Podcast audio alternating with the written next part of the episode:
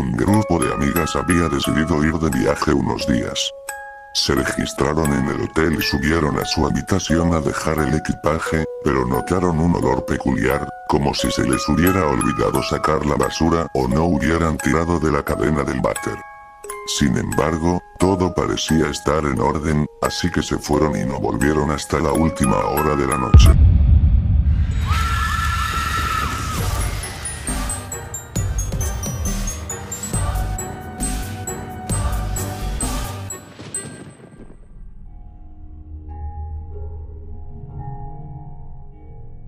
El olor había empeorado notablemente a lo largo del día y ya era casi insoportable, de modo que llamaron a mantenimiento para que localizara su origen.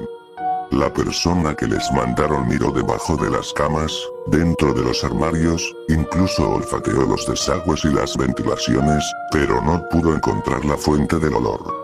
Al final, limpiaron la habitación con generosas cantidades de productos perfumados, pusieron la ventilación al máximo y desearon las buenas noches al grupo de amigas.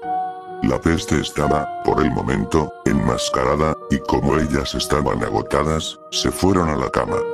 Una de ellas escondió la cartera debajo del colchón, como acostumbraba a hacer en los hoteles. Todas durmieron hasta bien entrada la mañana. Grandes rayos de sol entraban ya en la habitación, caldeándola en extremo. El hedor seguía presente y más potente que nunca. Una de las mujeres, ya bastante irritada, volvió a llamar al departamento de mantenimiento para quejarse.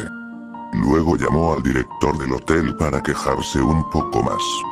Un pequeño ejército de personal de dirección y mantenimiento se presentó en breve, y una vez más, rebuscaron por todas partes sin resultado. Sin embargo, todos estuvieron de acuerdo en que el olor era inaguantable, así que dirección ofreció cambiar a las amigas de habitación. Recogieron sus cosas para bajar al vestíbulo, pero cuando la señora que había escondido la cartera hurgó debajo del colchón, tocó algo que parecía sospechosamente una mano humana. Quitaron el colchón de encima de la cama y ahí, en un hueco practicado entre los muelles del somier, había un hombre muerto. Era evidente que lo habían asesinado en la habitación y el asesino lo había escondido entre el colchón y el somier. Había recortado una parte de los muelles del somier para que el cuerpo no formara un bulto en la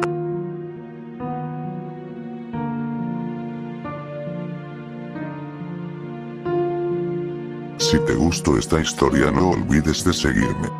Buenas noches.